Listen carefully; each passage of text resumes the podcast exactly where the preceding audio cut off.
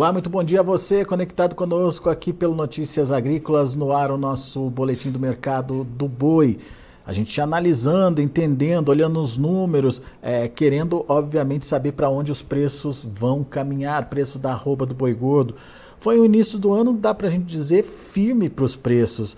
É, até porque, a, apesar da, das quedas que a gente viu acontecer em São Paulo, algumas regiões acabaram se mantendo firmes aí, e a queda é, que aconteceu em São Paulo foi relativamente pequena diante é, de um aumento de oferta. O que será que está acontecendo, que tem de diferente nesse mercado?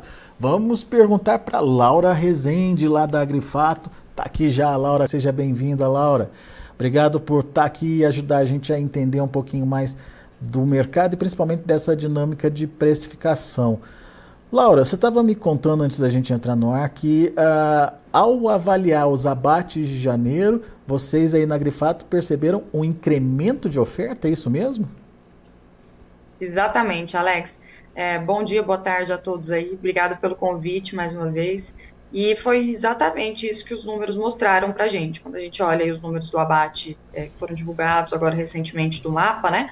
Nós observamos um incremento de 500 mil é, animais, 500 mil animais abatidos a mais do que nós tínhamos ali em janeiro de 2023. Quando nós comparamos em dezembro de 2023, nós tivemos ainda um incremento de 6% é, no volume de animais abatidos. Ou seja, nós tivemos um 2023 já com um grande volume de animais sendo abatidos, tá? A gente compara 23 com 22, a nossa estimativa aqui é de que nós, é, nós tenhamos observado um incremento de mais de 12% do volume total abatido no ano, tá? E aí, o que o 2024 está nos demonstrando é que esse crescimento do, dos abates, eles vão continuar em 2024, ou pelo menos em janeiro foi o que a gente observou né? Então, já é 500 mil cabeças a mais, né? um volume significativo aí. Isso refletiu para nós nas escalas de abate. Então, se a gente olha para o mês de janeiro, em momento nenhum nós observamos as escalas de abate, na média Brasil, ceder aí de nove dias úteis, né? Que são escalas extremamente alongadas aí. Algumas regiões do Brasil que a gente pode observar, escalas até de um mês, né? Então, refletindo esse realmente a, essa realmente essa oferta elevada de animais que a gente está tendo para abate. Agora... E aí, quando a gente olha para os preços, o reflexo foi, digamos assim, aquém do que poderia ser, né? Porque um volume significativo a mais de, de animais entrando aí era para os preços terem é, sentido muito mais essa pressão baixista e foi realmente o que a gente tinha como expectativa. Tanto que nós falamos na nossa última entrevista aqui, né? Que a nossa expectativa era que essa segunda quinzena fosse de uma pressão de baixa mais intensa, tá? Porque o consumo interno costuma cair aí na segunda quinzena por perda do poder de compra da população e tudo isso que a gente sempre comenta aqui com vocês, né? É, e aí isso refletiria, né? E, e, esse aumento ainda do volume de animais abatidos refletiria nos preços. Mas o que nós observamos é que os preços tiveram sim essa pressão baixista ocorrendo, mas de certa forma menor do que a gente aqui esperava. É, na nossa última entrevista, se não me engano, eu até falei de preços a, no, do boistino no estado de São Paulo, podendo chegar até 240. Hoje o que a gente está observando é preço de 245. Né? Então, estava 250, chegou para 240. Mas uma queda relativamente pequena, né? de R$ reais por arroba. Alguns estados, inclusive, não sentiram esse, essa queda nos preços, né? Esse, essa desvalorização, como foi o caso do Mato Grosso. Mato Grosso foi um estado que manteve até estabilidade. Minas Gerais também é um estado que está bastante sustentado, é quase sem ágio em relação a São Paulo. Então está bem regional, mas de uma forma geral, aí o que a gente observou foi uma pressão baixista ocorrer sim, mas aquém do que poderia ser, olhando aí para essa oferta numerosa de animais que nós tivemos nesse início de ano. Pois é. É importante quando a gente olha os números, né, que a gente começa a entender o que de fato está acontecendo, né? É, a gente começou o ano achando que tinha uma oferta restrita de animais por causa do atraso das pastagens, enfim, daquela condição toda do clima, mas você está dizendo que pelos números oficiais a gente teve um incremento e considerável aí dessa oferta no mês de janeiro. Então, o que, que foi o fator que deu essa estabilidade ou, ou ajudou a, a manter aí os preços, na sua opinião? Demanda, Laura? Exatamente, Alex. A, gente sempre fala, né, que os preços eles se, se dão aí do equilíbrio da balancinha de oferta e demanda. Então, com uma oferta elevada de animais, como nós estamos observando já há um tempo, né, a demanda ela tem que estar tá mais sustentada também para que os preços se mantenham pelo menos estáveis, e foi justamente isso que a gente observou. Então, quando a gente fala de demanda, são duas verticais, né, demanda do mercado doméstico, né, mercado interno, e também demanda do mercado externo. Olhando para o mercado doméstico, o cenário foi sim, a gente observou a carcaça casada, né, que é aquela o produto final dos frigoríficos, aquela meia banda, né, que os frigoríficos comercializam aí, é, reduzindo, tá, os preços reduziram, a carcaça chegou a ser negociada a 15,50 no mercado de São Paulo, é, mas foi, se a gente compara a média de dezembro com a média de janeiro, a gente observa um decréscimo só de 0,3% nos preços médios. Então, uma queda baixa é, dado o contexto econômico que a gente tem da população no mês de janeiro, né? Tem uma população mais descapitalizada, tem muitos impostos, IPVA, IPTU, matrícula escolar, material escolar, já vem de um mês, que é o dezembro, com muitos gastos aí. Então, mesmo com toda essa conjuntura econômica que a gente tem, teve, né? Nós observamos a carcaça casada num cenário de certa estabilidade, uma queda de 0,3%, é uma queda baixa, né? Então, demonstrando o quê? O que, que isso demonstra para a gente? Nos preços atuais, o mercado, a população brasileira está conseguindo absorver mais essa carne que está sendo ofertada. Então, é, tá, tá, tá um preço que está ok para a população continuar consumindo. E aí, se, se os vendedores, né, se o, o atacado e varejo está conseguindo transmitir bem essa carne para o consumidor final, nos preços atuais, eles tendem a manter esse preço. Tá? Então, esse foi um do, o primeiro ponto, né? Mercado doméstico, apesar de ter tido essa desvalorização, sim, foi uma desvalorização leve. Então, o mercado demonstrando que nesses preços ele flui mais. Isso é um ponto positivíssimo aqui para nós, né? Visto que o mercado doméstico representa aí 70% de tudo que nós produzimos, né? Então, é o nosso principal mercado consumidor. Então, um ponto muito positivo. E o segundo ponto é exportação. Demanda de exportação continua muito interessante aqui para nós nós vamos abater, né? Nós vamos, perdão, nós vamos exportar em janeiro, provavelmente, volume recorde, vamos esperar os números fecharem, né, de exportação. A nossa estimativa é de que nós tenhamos aí um volume de carne bovina in natura sendo exportada, cerca de 191 mil toneladas. Então, mais um recorde para o mês de janeiro. Então, um bom escoamento para a via de exportação é o que a gente está sempre falando aqui, né? Não está tendo preço ainda, os preços continuam ruins, cerca de 4.500 dólares a tonelada de carne bovina exportada em média, então preços ainda baixos, né? Porém, em volumes interessantes. Isso é ótimo porque dá uma segunda via de escoamento para carne bovina, sobra menos carne no mercado doméstico, né? Sobrando menos carne, a gente tem um preço também mais sustentado aí. E então, tem... foram esses dois pontos, né, os principais, para que nos trouxessem esse cenário é, de, de uma queda menos intensa do que poderia ser. E tem, e tem aí um cenário de habilitação de novos frigoríficos aí para a China, principalmente, para acontecer ainda, né, Laura? O que eu não sei até que ponto isso pode incrementar a demanda internacional, mas enfim, é uma boa notícia também é, para as exportações, né? Com certeza. Está é, tá no radar, né, essas novas habilitações aí.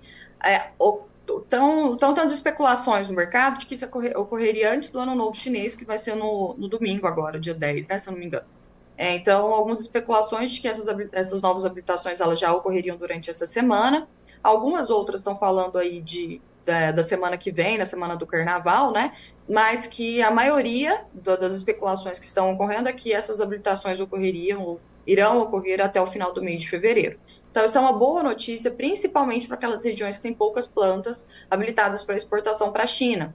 Então, quando você olha, por exemplo, Mato Grosso do Sul, é um estado que tem poucas plantas sendo habilitadas, isso favoreceria muitos pecuaristas ali da região, né? Uhum. Porque aí teriam mais frigoríficos disputando, digamos assim, pelo animal classificado para exportação para a China. Então, isso para o pecuarista é sim um ponto bastante interessante aí, né? E que a gente acredita que vão ter, é, saindo né, essas notícias da, das habilitações, das novas habilitações, nós acreditamos que vão ter dois impactos num primeiro momento.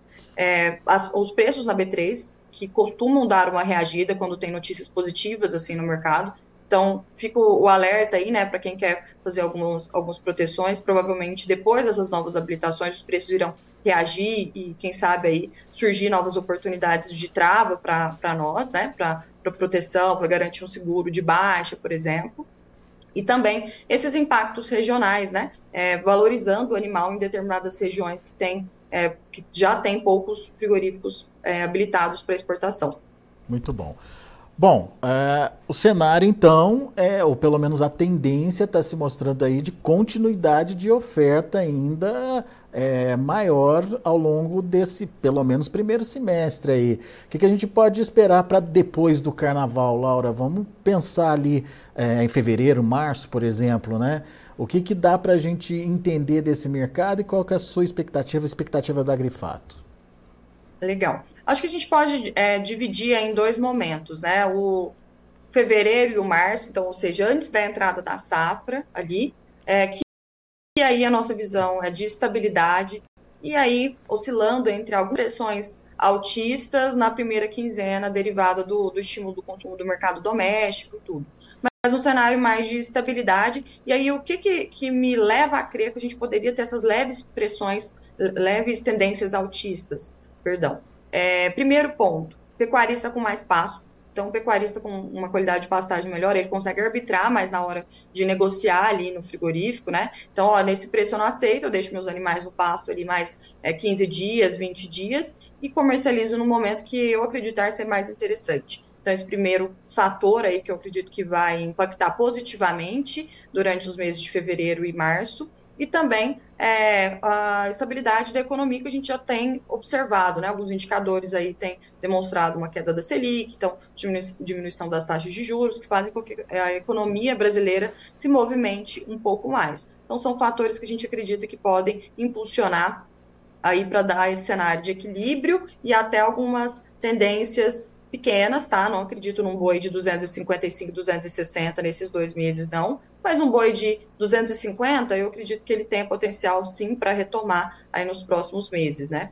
É, temos também a, a, quaresma aí, né, que é um ponto que muitas pessoas nos questionam, que, ah, mas e a quaresma e depois do carnaval? Não vai ter impacto?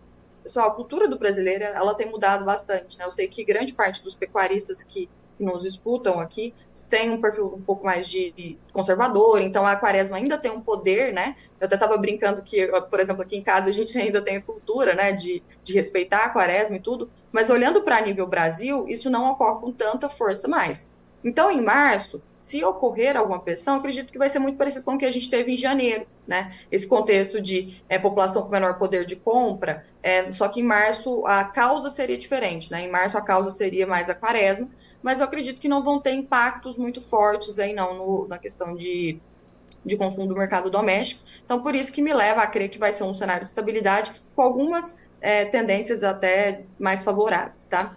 E aí, quando a gente já olha para um abril em diante, abril, maio, junho, maio junho principalmente, aí meu, meu olhar já é um pouco mais é, negativo, tá? Já acredito em preços um pouco mais pressionados, derivados principalmente do aumento de oferta. E aí o, aumento de oferta nessas situações, né, que aí é a entrada da safra mesmo, ele vai ser tão mais numeroso que a demanda, mesmo que, que continue é, fortalecida, pujante, aí ela não vai conseguir manter esse equilíbrio de preços. Então, eu acredito que a mão da oferta lá em maio, junho, ela vai ser mais pesada, tá? É, derivado dessa questão que a gente já tem no contexto macro, né, de fase de baixa de ciclo, então tem muito boi para morrer aí, né? E também na questão de pastagem que a gente tem observado, né? Então a gente sabe que, apesar de agora, fevereiro e março, os pastos estarem é, melhores, né? A gente sabe que os pastos estão judiados daquela da, da, da, dificuldade de chuva, né? Do atraso das chuvas que nós observamos derivados do El Ninho, principalmente lá outubro, novembro, né? Até início de, de dezembro, algumas regiões não haviam chovido de forma significativa. Então os pastos eles estão com uma qualidade pior do que se tivesse uma situação climática é, equilibrada, né? Isso vai gerar também um efeito para a gente que os pecuaristas vão ter a necessidade de aumentar o seu descarte de animais para diminuir essa taxa de lotação na fazenda, para conseguir passar o período seco aí é, com, com uma lotação menor de animais, visto que os pastos não estão com uma qualidade tão elevada assim. Então, isso eu acredito que vai é, ser um outro ponto também que vai favorecer para que o abate de animais ele seja ainda mais numeroso do que a gente já projeta durante esses meses aí de safra, tá? Então, ficar de olho para esses próximos meses aí mais da safra. E, e, a, e a oferta de vacas, ela tende a aumentar também? E em que período que isso costuma acontecer?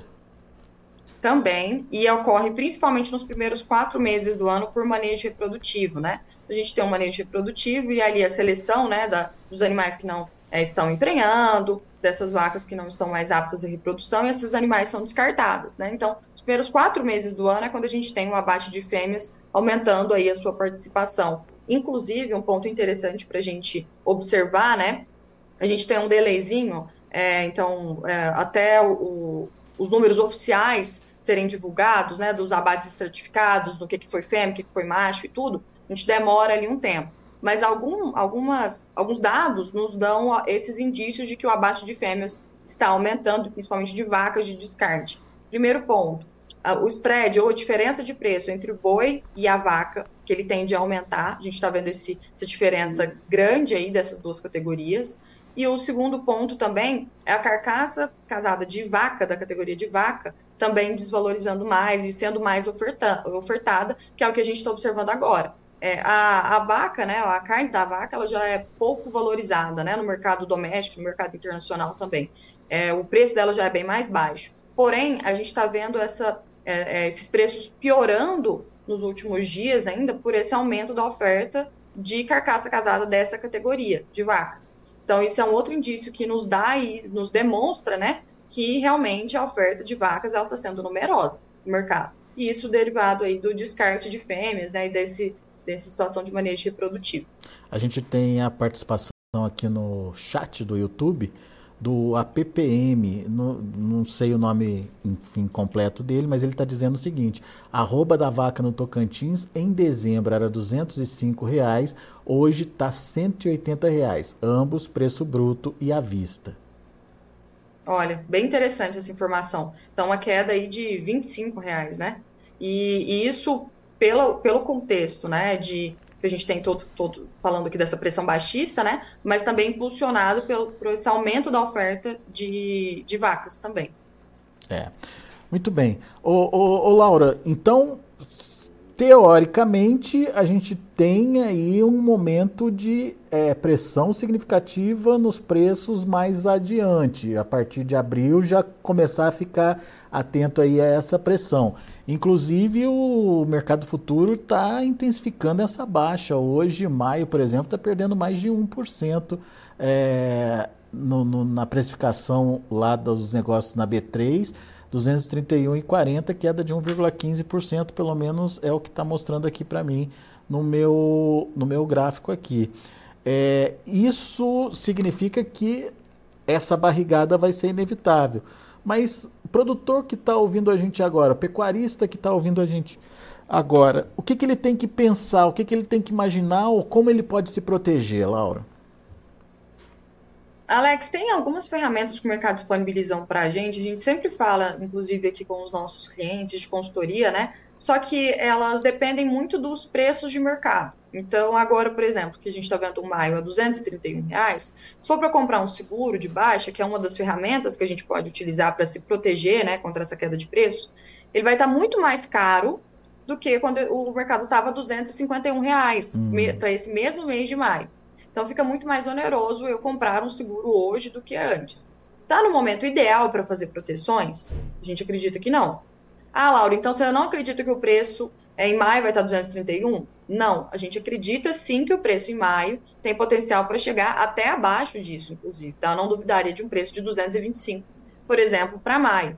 Só que eu acredito que a bolsa ela vai oferecer para nós ainda nos próximos meses, então fevereiro, março, alguns momentos melhores do que os que estão, nós estamos vivenciando atualmente, para nós realizarmos essas proteções novamente. Então, a, tem que ficar bastante atento né, para esse mercado de bolsa, porque ele realmente oferece, em alguns momentos, oportunidades muito interessantes, em outros momentos eles não estão tão favoráveis assim para fazer a proteção. Hoje a gente está num contexto que não está tão favorável assim para se proteger, porém, para aquele pecuarista que não fez nenhum tipo de proteção e que seus custos estão baixos, ou seja, se ele conseguir garantir um preço mínimo ali de 225 reais, é para ele, fecha a conta, tá interessante, eu recomendaria sim fazer um pouquinho ali de um seguro de baixo dar uma, uma perspectiva de cotação para vocês quando os preços estavam um pouquinho mais altos. Então, ontem eu cotei, você conseguir garantir uma put a 225, pagando ali na casa de R$ reais. Então, garanto um preço mínimo de 225, se cair abaixo daquilo, eu estou protegido, pago R$ reais para ter essa segurança da minha operação. Para quem não fez nada e está com custo baixo de produção, eu acho interessante ainda assim olhar com carinho para essas operações. Pensando em momento de mercado, a gente já viu momentos bem melhores para realizar essas travas, né? Mas é, ninguém tem bola de cristal, a gente infelizmente não sabe de fato o que vai acontecer no futuro. Então, visando essa proteção, essa segurança, dá para quem não fez nada fazer ainda um pouquinho, sim. Ou esperar para ver essa reação do mercado, que às vezes é muito rápida, né, Laura? Então o produtor tem que ficar atento aí a um movimento que se inicia para já se proteger, né? Tem que ficar bastante atento e, e, acompanhar, né? A gente posta bastante nas nossas redes, então, pessoal, quem, quem, quiser acompanhar sobre o mercado, acompanha a gente lá nas nossas redes também. A gente vai informando isso para vocês. Porém, tem que ficar bastante alerta, porque os movimentos são rápidos, tá? E, e a, a, tomada de decisão, ela tem que ser rápida também. Então, o que, que eu falo muito para os nossos clientes aqui, Alex? É, já tenha na mente o que em mente o que você vai fazer. Então, ó, chegou nos 235, eu vou travar 40% da minha produção, por exemplo. A gente já tem que estar tá com isso em mente, engatilhado, para quando atingir esse preço, e se atingir, né, porque a gente não sabe se vai voltar nesses patamares, já tá com com a ação ali para ser tomada, né? Porque se a gente deixar para tomar, para pensar, estruturar e fazer o planejamento só naquele momento, vai acabar demorando e nós vamos ver o cavalo passando arriado mais uma vez, tá? Então, não está no melhor momento realmente do mercado. A gente já teve um mercado 20 reais acima do que está hoje. Porém, para aquele pecuarista que tem um custo baixo de produção é, e que tem é, esse perfil de ser um pouco mais conservador e não se protegeu nada, eu falo isso porque aqui a gente já tá, nossos clientes são com pelo menos 40% dos animais protegidos aí para os próximos meses. Para quem não se protegeu nada, aí eu recomendaria sim fazer um pouquinho, 20% de proteção, 25%. Então, ah, tenho 100 animais para abater, vou abater, vou, vou fazer um seguro para 20 e conforme o mercado for recuperando, é, já que a gente não tem certeza se ele vai recuperar, né? Por que, que a gente usa essa estratégia de fazer um pouquinho só? Porque a gente não tem certeza se o mercado vai recuperar. E aí, se ele não recuperar, pelo menos um pouco eu já tenho garantido ali que eu fiz. Então faz um pouquinho, 20, 25% de proteção nesses momentos atuais para esse pecuarista que se encaixa nesse perfil que eu comentei. E aí o mercado recuperando, você vai completando aí a sua proteção também. Muito bom. A é, Nierli Teófilo Mateus faz uma pergunta aqui para você. É, a previsão é de que o Piauí se torne zona livre de aftosa em 2025, sem vacinação. Como isso pode impactar nos preços, Laura? É, tem, tem relação essa questão da, da vacinação, ser vacinado, não vacinado, ser zona livre, não ser zona livre? Bom, eu vejo que tem bastante, vai ter mais impacto na questão de reposição, né? Talvez a gente observe mais nesse sentido aí.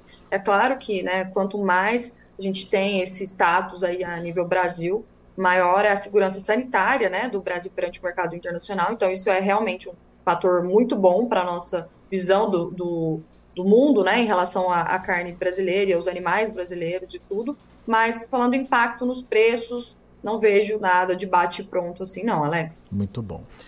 Muito bem, obrigado, Niela, e obrigado pela participação aqui com a gente. Uh, a todos que estão nos acompanhando aí uh, pelo YouTube, uh, nosso muito obrigado pela audiência também. Não esquecendo que uh, fazer a inscrição no canal e também deixar seu like ajuda bastante a gente. Então, por favor, faça a sua inscrição aqui no YouTube e também deixe o seu joinha aqui pra gente.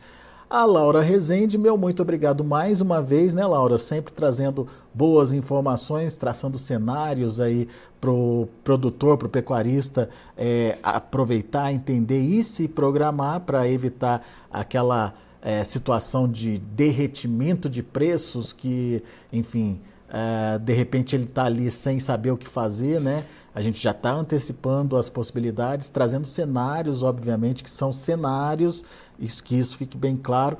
É, qualquer interferência aí daqui para frente que haja no mercado é, pode mudar totalmente esses cenários, mas é, do retrato que a gente tem hoje, do retrato que a gente tem hoje, dá simplesmente para a gente é, contar para vocês o que pode acontecer com os preços aí pela frente. Como no ano passado, né, Laura, que teve o tal da, da vaca louca e acabou com todos os planejamentos né, de, de crescimento, enfim, pelo menos no primeiro semestre ali, foi uma bordoada na cabeça do pecuarista, né?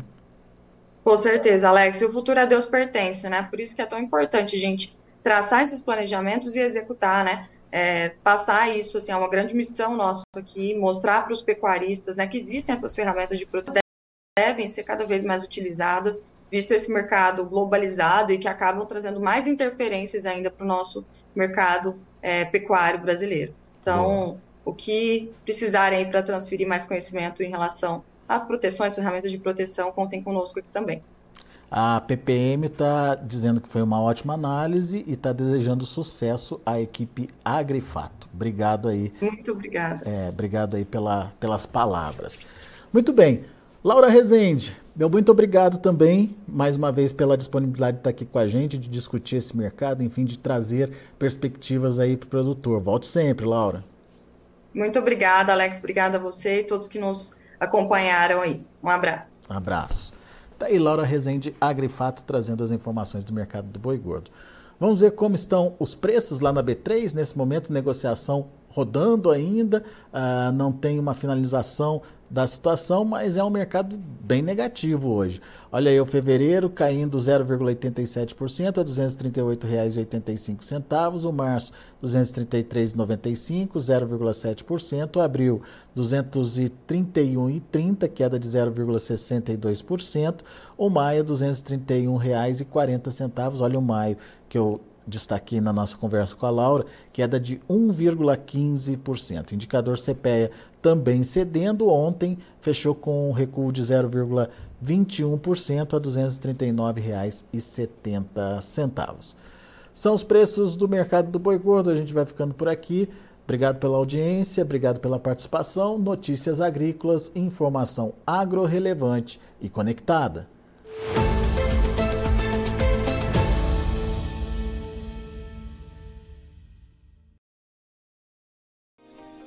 Se inscreva em nossas mídias sociais. No Facebook, Notícias Agrícolas. No Instagram, arroba Notícias Agrícolas. E em nosso Twitter, arroba Norteagri. E para não perder nenhum vídeo, não se esqueça de nos acompanhar no YouTube e na Twitch, Notícias Agrícolas Oficial.